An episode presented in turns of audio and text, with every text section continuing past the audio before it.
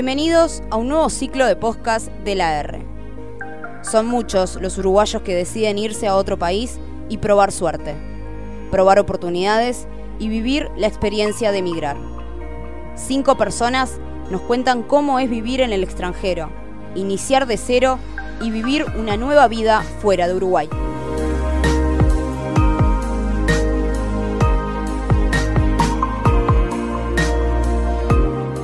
Analía Torres Negreira es uruguaya. Vive en Montornés del Valle, provincia de Barcelona, España. Se fue acompañando su novio, quien hoy es su marido, y juntos tienen una niña de cuatro meses. Nos cuenta cómo es su vida en España fuera de Uruguay.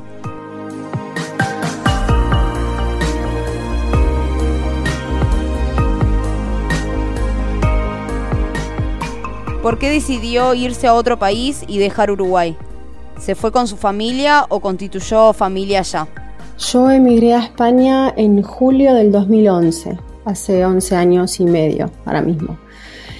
Em, la elección de que fuera a España no fue mía, en realidad. Yo en aquel momento estaba de novia con el que ahora es mi marido. Él se había ido para España unos cuatro años antes que yo. Él se fue con parte de su familia. Ellos sí los movió el tema económico, sobre todo el tema de la crisis. Mm, ellos allá tuvieron suerte, bueno, mm, España estaba bien en aquel momento, se conseguía trabajo, la estabilidad económica era muchísimo mejor que acá. Y en su momento, bueno, la, decisión la tomamos mm, evaluando varios aspectos, la parte económica, la parte de seguridad y bueno, decidimos eh, intentar en, España a ver qué, nos podía ofrecer y qué, qué posibilidades podíamos tener la decisión en realidad de, emigrar fue, fue promovido por, bueno, por un reencuentro de pareja. En aquel momento no teníamos familia, éramos él y yo. Ahora sí, ahora tenemos una nena que, que tiene cuatro meses, y que la familia en realidad la pudimos constituir ahí, que es donde seguimos viviendo. ¿Le fue fácil conseguir trabajo en un país extranjero? ¿Cuál es su trabajo eh, actualmente? Bueno, la búsqueda de trabajo como extranjero es toda una experiencia.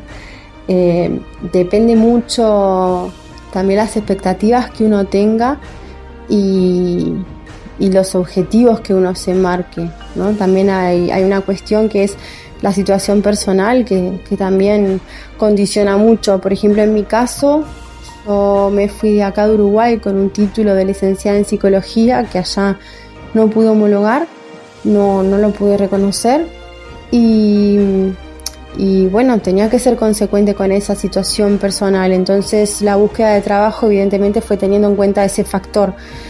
Tuve suerte, y digo que tuve suerte porque a los dos o tres meses de llegar conseguí trabajo de gestora telefónica. Em, en el 2010 había empezado la crisis, en el 2011 ya la tasa de desempleo era, era bastante alta pero bueno, yo pude conseguir trabajo, eso casi apenas llegar. Es el mismo trabajo que mantengo a día de hoy en la misma empresa, em, pero creo que es eso. Uno también puede ser frustrante dependiendo de, cómo, de cómo cada uno encare, encare la búsqueda de las expectativas que, que se tenga. ¿Cómo es su vida hoy en Monternés del Vallés, provincia de Barcelona? Bueno, hoy en día mi vida es, bastante tranquila por allá. Conseguimos una cierta estabilidad económica, conseguimos estabilidad laboral, eso nos permitió pensar en, formar una familia. Llevó su tiempo porque evidentemente no es fácil, ni mucho menos. Son muchas situaciones que uno tiene que, atravesar, eh, incluso en el día a día, muchas situaciones que incluso te hacen evaluar el, el volver el volver a, Uruguay, pero bueno, al final uno es, adaptarse o, morir en el intento, siempre lo digo. Eh, al final la vida te va llevando por determinados caminos y, la vida va tomando una cierta forma, tu rutina también, y bueno, y hace que, que al final termines, termines apostando por, por quedarte, por la situación que sea. En mi caso, bueno, ahora ya formando una familia y, bueno, ya después de tantos años, a veces, bueno, es, un poco es un poco más difícil ¿no? el, pensar en, retornar. Eso no quiere decir que en algún momento no se dé la oportunidad, porque siempre lo dije también, o sea, esto es un camino de ida, pero puede tener vuelta. Pero bueno, hoy en día la verdad que, que no nos podemos quejar, estamos tranquilos, vivimos en un lugar muy tranquilo también uno evalúa un montón de situaciones, ¿no? Un montón de, aspectos, el tema laboral, el tema económico, el tema de la seguridad. Así que, que bueno, por el momento por ahí nos quedaremos.